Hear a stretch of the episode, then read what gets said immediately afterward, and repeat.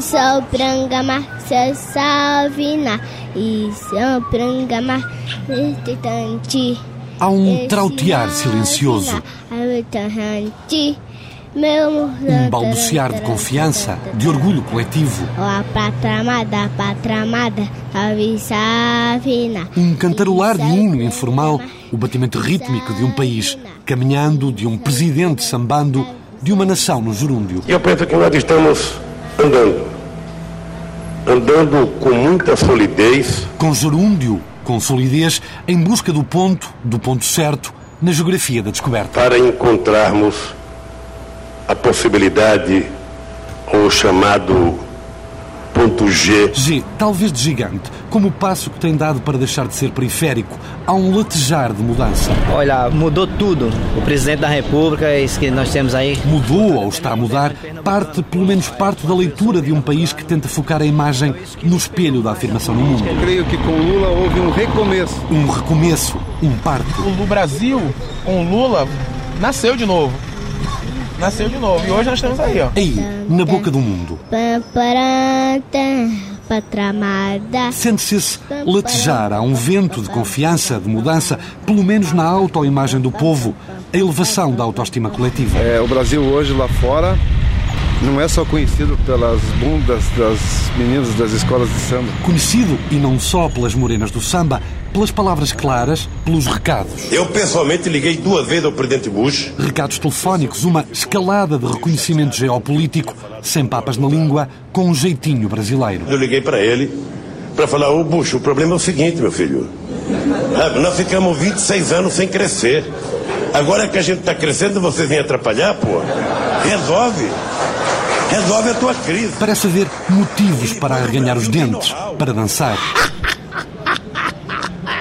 Vai, negrona, aprender a dançar. Para dançar um hábil samba político, uma melodia capaz de sintonizar o passo aos contrastes. Hoje nós temos um presidente analfabeto que, ao mesmo tempo que está com, com Barack Obama, ele está aqui com Hugo Chaves. Há empolgamentos, entusiasmos, uma coletiva e serena vingança de classe. Lula é povo.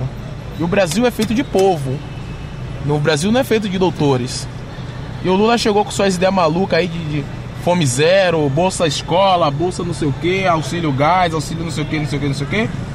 E isso ele foi mudando a vida das pessoas, ele não saiu comprando, entendeu? Há leituras apaixonadas, análises que roçam a mitologia polvilhada de ritmo. Ele é a surpresa do século, não é da década, do século. Há desilusões. É um mito, é um mito construído em torno dessa figura, construído em torno do êxito econômico. Ideias feitas e muita popularidade. Ele não é de esquerda, nunca foi. Ele, Luiz Inácio Lula da Silva, Lula, o homem que ficou sambando oito anos no Palácio do Planalto, a casa do presidente. Ele é efetivamente um líder popular, não, não, não há nenhuma dúvida. Com 80% de taxa de popularidade, ele é bem conhecido pelo povo. Para começar, ele foi um de nós.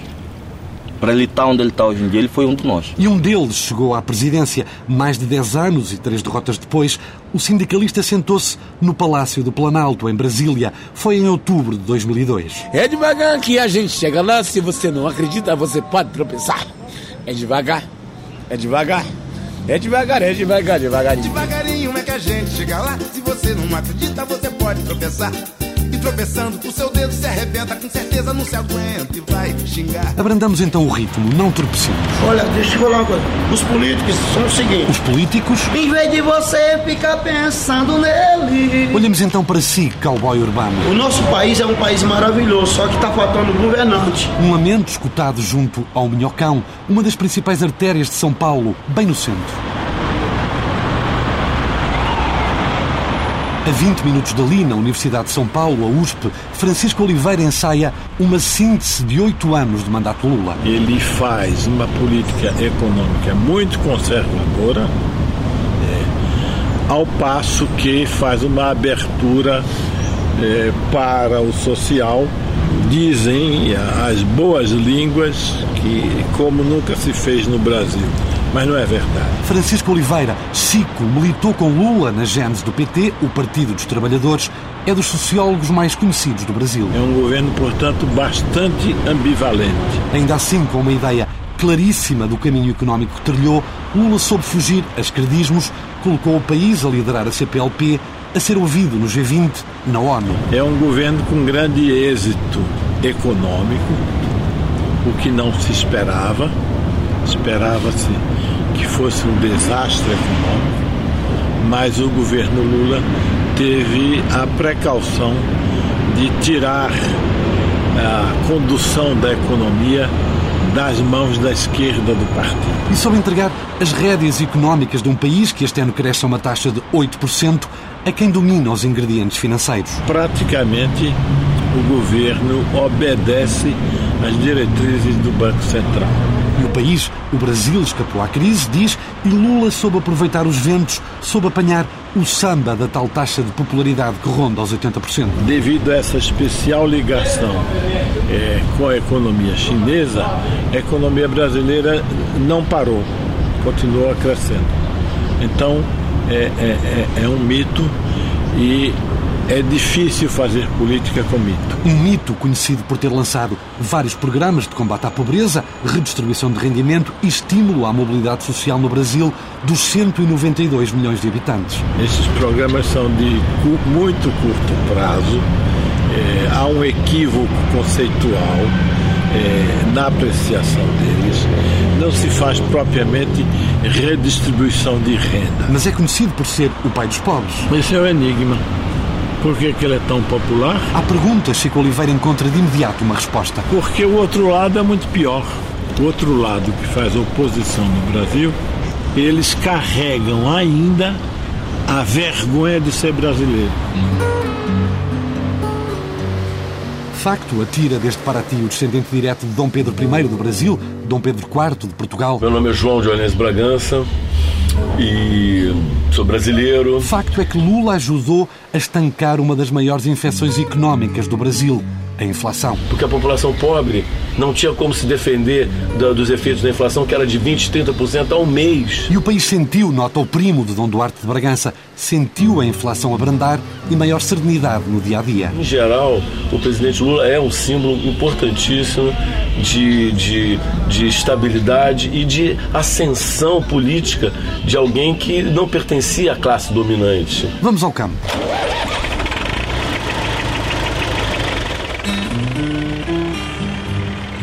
No pôr do sol do Pantanal, um fim de mundo na fronteira com a Bolívia, Eris e vento, muito vento. Ele não puxou só para o lado de classe alta. Ele foi um, um governo que ele. Ele olhou das duas partes. Entendeu? Eris, um peão montado num trator, faz a vénia ao presidente que agora sai, que não pode concorrer ao terceiro mandato consecutivo. O nego tem que tirar o chapéu para ele. Hein? O chapéu de Léo também se compõe ao falar do presidente, aqui neste acampamento sem terra, perto de Corumbá, Pantanal, na mesma fronteira com a Bolívia. Lula ajuda muito, muito, muito, ajuda muito o pessoal. Há cerca de 60 famílias a viver à beira da estrada. Há barracas de plástico preto e desejos simples. A gente agora a gente está procurando um meio de adquirir uma terrinha para a gente poder conviver nela, né? Um pedaço de terra, uma terrinha do tamanho da reivindicação de quem recorda o passado comum com Lula, com o presidente agora alvo também de todas as cobranças. Como ele foi um de nós, ele já passou por o que a gente já estamos passando hoje, né? Eu espero que isso toque mais um pouco ainda no coração dele que ajude a gente o mais rápido possível. 60 famílias à espera de terra, à espera de um gesto do presidente em fim de mandato. Meu modo de vista, por enquanto, ele está sendo bom até agora, né? Eu não tenho visto reclamar dele, não. É a coordenadora do acampamento do Movimento dos Sem Terra, MST, um grupo que ao longo da década passada teve Lula da Silva a dar visibilidade a várias manifestações. Meu nome é Miriam, eu faço parte da coordenação do MST. São sem terra, não sem lei. Tudo é legalizado, tudo é certinho aqui. Miriam vive ali, na barraca à beira da estrada, há cinco meses, em Corumbá. A 10 quilómetros tem outra casa, outra vida. A gente tá para alcançar esse objetivo que eu falei, né? Eu deixando a minha casa, deixando meus filhos para poder estar aqui. Porque aqui é a minha nova casa agora. O governo ainda não lhe deu uma nova casa. Dá-lhe cesta básica, uma cesta mensal com feijão, arroz, carne seca. O governo nos ajuda com a alimentação. Aqui ninguém sofre, não. Aqui é bom. Da cesta básica? Da cesta básica todo mês. Miriam não sabe o nome dos candidatos presidenciais, espera pela terra e estabelece prioridades. É o meu sonho, eu quero meu, meu, minha terra, eu quero trabalhar, eu quero criar, eu quero, sei lá, hum, eu gosto. Eu fui criada assim, fazenda. Eu só quero é ser feliz. Andar tranquilamente na favela onde eu nasci. A mais de 2.500 quilómetros do Pantanal, Eu só quero. Meu nome é Jusilene. já se apresenta Jusilene.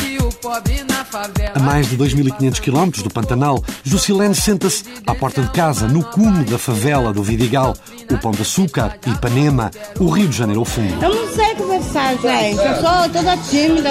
Sabe, sabe, apresente-se, Jusilene. Meu nome é Jusilene. Eu moro aqui, já tenho uns 30 anos. Jusilene, à porta da casa de tijolo tosco no topo da favela do Vidigal. É, eu tenho cinco filhos, cada um tem um pai, né? Cinco filhos, mais um que lhe cresce na barriga, o marido, sete pessoas com pouco mais de 120 euros por mês, em média 300 reais. É, gente, 300 reais. Porque eu ganho 100, né? Do governo do Bolsa Família, o programa de combate à pobreza e distribuição de rendimento que engordou a popularidade de Lula, recebe 100 ou 120 reais, 45 euros ou pouco mais, talvez 50 e pico. Ah, eu faço minhas contas. É a única coisa que pode fazer, né, que não dá. Porque o menorzinho mama na mamadeira. Aí tem que manter no leite, na fralda. Tem de manter as crianças na escola, tem de ir ao médico, se não perde o Bolsa Família, a ajuda do governo, um programa que faz torcer o nariz a Zé da Rádio, um entusiasta de Lula. Acho que pra mim o que falhou um pouco dele é nesse negócio de, de Bolsa Família, essas coisas. Pretexto para Zé da Rádio, o presidente da Associação de Moradores do Vidigal, recorrer a um aforismo. Pra gente dar a vara pra pescar, não dar o peixe completo. Então muita gente se acalmou nisso aí, não procura emprego nem nada, porque tem a Bolsa Família, tem o Vale Gás, tem não sei mais quantas. Zé, o da rádio. Na rádio onde eu trabalhava, o pessoal ligava pedindo é, pra gente é, entrar em contato com prefeitura, com órgãos competentes. Depois tornou-se presidente da Associação de Moradores, conhece a favela do Vidigal como poucos. A comunidade do Vidigal hoje tem 70 mil habitantes, tem, é, por volta de 15 mil eleitores, votante mesmo, né? E diz também saber como o povo pode perverter o programa de combate à pobreza do governo, outro género de samba de sobrevivência. Tem mãe aqui que tem 10 filhos, gosta de ter filho mesmo para ter Bolsa Família. Só na favela do Vidigal, o Bolsa Família chega a 7 mil dos 70 mil moradores. Estima-se que a 40 milhões de brasileiros. O governo, evidentemente, tem interesse nisso. Não sejamos inocentes. Quer dizer, é evidente que se você tem 40 milhões de pessoas potencialmente envolvidas, 12 milhões, 12, 13 milhões de famílias uh, que dependem efetivamente de uma política de governo e você é o gestor, é um potencial de votos de mais de 20 milhões de pessoas. Quer dizer, não é um potencial de votos desprezível. Rui Braga é sociólogo do trabalho, conhece bem os impactos do Bolsa Família, conhece Lula, militou também no Partido dos Trabalhadores, fundado pelo presidente sindicalista. Depois houve uma ruptura. Mas uma ruptura pela esquerda. Uma ruptura não, porque foi uma expulsão. No gabinete que ocupa na USP, o sociólogo estuda os cálculos sobre os programas, o Bolsa Família à cabeça, que contribuiu muito pouco para dirimir as desigualdades sociais no Brasil. Se o critério for o critério uh, da, da, do combate à desigualdade social, o, vamos dizer assim, uma política de melhoria da escola pública ou uma política de melhoria da saúde pública, eu diria para você que o impacto é muito pequeno. Quão pequeno? É de apenas 1% no combate à desigualdade se você pensar a distribuição funcional de renda. Ainda assim, Rui Braga concorda que o programa Bandeira do governo Lula retirou muitos brasileiros do limiar da pobreza absoluta. Daqueles setores mais pobres para uma situação de consumo que nos, inédita no Brasil, na história brasileira. Por isso, na serenidade do gabinete, vê em Lula a cara de um governo que lidera o país numa ambígua linha de equilíbrio, num samba de várias notas. Esse é um pouco a tônica do governo. De um lado, faz concessões ao, ao, enfim, à estrutura de poder tradicional, ao atraso brasileiro, às formas mais, vamos dizer assim, perversas da exploração. De outro lado, ele oferece direitos, ele garante. É um, um jogo de equilíbrio bastante complicado. E Lula diz: é o motor desse jogo, desta dança. Homem autêntico, presidente que sabe dançar, a partir do Palácio do Planalto, em Brasília, sabe sambar. Não é um governo inocente, não é um governo eh, incapaz, inepto, inábil, ao contrário.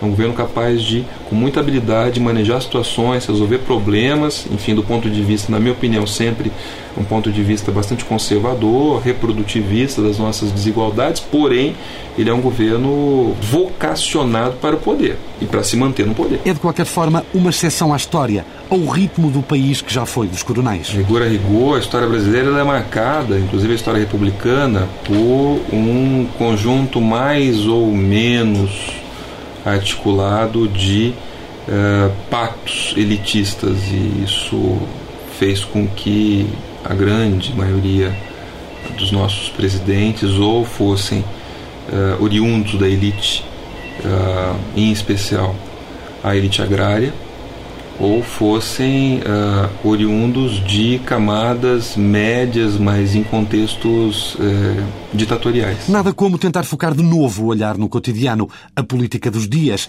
as contas familiares. Impõe-se uma pergunta. Estamos onde? Já estamos no Paraisópolis. A favela de Paraisópolis, a maior de São Paulo. 100 mil habitantes ao lado de um dos bairros mais luxuosos da região, o Morumbi, uma mancha ocre na cidade com mais de 14 milhões de almas. Como qualquer outra favela e como o Morumbi, tem problemas. Alguns problemas, mas também, como diz o presidente da Associação de Moradores, uma favela a caminhar à velocidade do país. A gente brinca que o Brasil está num processo de crescimento muito grande e Paraisópolis está acompanhando esse processo de crescimento, porque a gente está crescendo muito mesmo e tudo mais. 100 mil habitantes e tráfico de droga. A gente não tem muito medo porque eu nasci aqui, eu conheço tudo aqui, então eu não tenho muito medo. Muito comércio, lojas de lingerie, barracas de legumes. Geralmente eu já falo aqui que aqui não é o Paraisópolis, aqui é o paraíso. que você precisa ter. Muitos motoboys, táxis, carroças, bicicletas, enfim, um bulício permanente. E gente, muita gente, como toda a gente, a ver um líder de nome Lula a colocar o Brasil na era global. Hoje o Lula é personalidade global, né? mundial. E por algum motivo, diz Gilson Rodrigues, o presidente da Associação de Moradores, há contas que não precisam de ser feitas com rigor, basta sentir. Tinha 8% da população uma bosta linha da pobreza. Eu não tenho esse dado hoje ainda de como está neste momento, mas eu tenho certeza que diminuiu bastante. Espreitamos uma casa. Para mim é como qualquer outro lugar. Para mim, para mim aqui não é favela. Quatro pessoas numa casa erguida, a tijolo, erguida nos fundos da boa vontade da casa da família. Meu nome é Cláudia, trabalho na União de Moradores. Esse aqui é meu filho mais velho, Kaique. Esse é meu marido, Denis. E tem a menininha que está na creche também, que é a mais nova, tem dois anos. Quatro pessoas numa espécie de kitchenette térrea, um dos adultos desempregados, uma Bolsa Família e a mesma noção de que, desde há oito anos, desde Lula, qualquer coisa mudou no cotidiano. Bom, depois que ele entrou na presidência, mudou bastante coisa. E para melhor. Mudou, constata Cláudia. O cunho Lula chegou a várias áreas. Bom, até o emprego acho que ficou mais fácil. Que eu, eu recebo Bolsa Família. E pelo Bolsa Família eu fiz um curso de de azulejista. A azulejista Cláudia sorri. Já nos palanques, Lula da Silva, a poucos dias de assistir de fora, pela primeira vez desde 1989 às eleições presidenciais, diz ter contribuído para levar quase 30 milhões de brasileiros à classe média. Diz que o Brasil atingiu uma taxa invejável de investimento estrangeiro. Palavras que viraram slogans de campanha. No governo Lula, 24 milhões de brasileiros saíram da miséria e 31 milhões passaram para a classe média. Quem você acha que pode fazer com que cada vez mais gente saia da pobreza, passe para a classe média e prospere na vida? Uma pessoa que tem a mesma visão de Lula? Ou alguém que fez parte de um governo que aumentou o desemprego, os impostos e pouco reduziu a pobreza? O Brasil não pode voltar ao passado. Palavras agora, slogans eleitorais que encontram eco na Avenida Paulista, o coração económico da América Latina, em São Paulo. Podem acusar o Lula de assistencialista, enfim, mas é, a redistribuição de renda melhorou. De uma forma assistencialista ou não, mas melhorou. É, classe média aumentou. O bancário de topo não quer dizer o nome. Responde de forma bem-humorada à pergunta por que chamam ao presidente brasileiro o pai dos pobres, a mãe dos banqueiros. no Brasil a gente sempre teve essa, essa postura, não é seria o Lula é, a mãe dos banqueiros, mas acho que todos os presidentes foram e sistema econômico é onde dá estrutura para. é o que sustenta a economia toda. Então você tem que fazer algumas concessões. Concordando ou não, o sistema econômico capitalista é assim. Chico Oliveira regressa e resume de novo. Lula não salvou o país, diz, mas afinal seguiu nos mandatos práticas católicas, pôs comida na mesa de muita gente e isso não é inútil. Não é inútil porque, como vocês são portugueses, vocês nos transmitiram o cristianismo. Ajuda ao outro. Ninguém pode ser indiferente a isso. De modo que eu, na minha posição de um professor universitário, de classe média, não posso ser indiferente a isso. Em relação ao futuro, o académico preconiza que pouco ou nada vai mudar, quer seja eleita Dilma Rousseff, a antiga guerrilheira, a escolhida de Lula da Silva, quer seja José Serra, o candidato da social-democracia brasileira, antigo ministro da Saúde, Fernando Henrique Cardoso, antigo governador e autarca de São Paulo. Eles são desenvolvimentistas, acreditam na força do Estado, na uma forte intervenção para, para conduzir a economia. Em resumo, eles não têm muitas diferenças de programa. De novo, outra síntese, Francisco Oliveira. Eu certa vez usei a imagem que eles são as duas metades de uma laranja. Já a família da favela de Paraisópolis, essa tem uma opção clara. Porque ela vai dar continuidade ao, ao trabalho do Lula, que, na minha opinião, foi muito bom. Tá sendo muito bom. E no Rio, noutra favela ou Vidigal, será que Dilma, a doutora, também colhe? A Dilma em si, por si só, ela não tem condições de, de se eleger. Ela não é popular, ela não é po populista, vamos colocar assim. Ela não é povo. Ela é só mais uma doutora. A diferença da Dilma pro Serra é que a Dilma tá do lado do Lula. Bibiana, peixeira do Rio Paraguai, no Pantanal, sabe que é do povo e sentiu o ritmo de Lula. Como presidente, particularmente, para mim, foi um ótimo presidente. Só de, vão ficar muito a desejar. Que seja o outro que assuma o lugar dele tenha também as mesmas características e ideias que ele teve. Né? Há, no entanto, uma nota dissonante nesta melodia presidencial de Lula. A saúde. Nossa. Aqui, para nós, um pouco, mas vimos e deixamos a desejar lá no Nordeste, que é a terra dele, ele olhou muito pouco. Você vê que passa no jornal, a gente assiste aqui no Fantástico, no Jornal Nacional, o pessoal na fila. Por isso, Bibiane vota no principal adversário, o antigo ministro da Saúde do antigo presidente Fernando Henrique Cardoso. Porque eu acho que ele, no, no outro governo, ele olhou mais pela saúde nossa. Vê se há quem ganha. Certo é que Lula sai do Palácio a 31 de dezembro. Os rumores indicam que pode voltar em 2014. Se Dilma sair vencedora, à primeira ou à segunda volta, diz por aqui que, é também certo, que Lula há de continuar sambando na sombra do Planalto, como se fosse o suporte de outra cabeça política.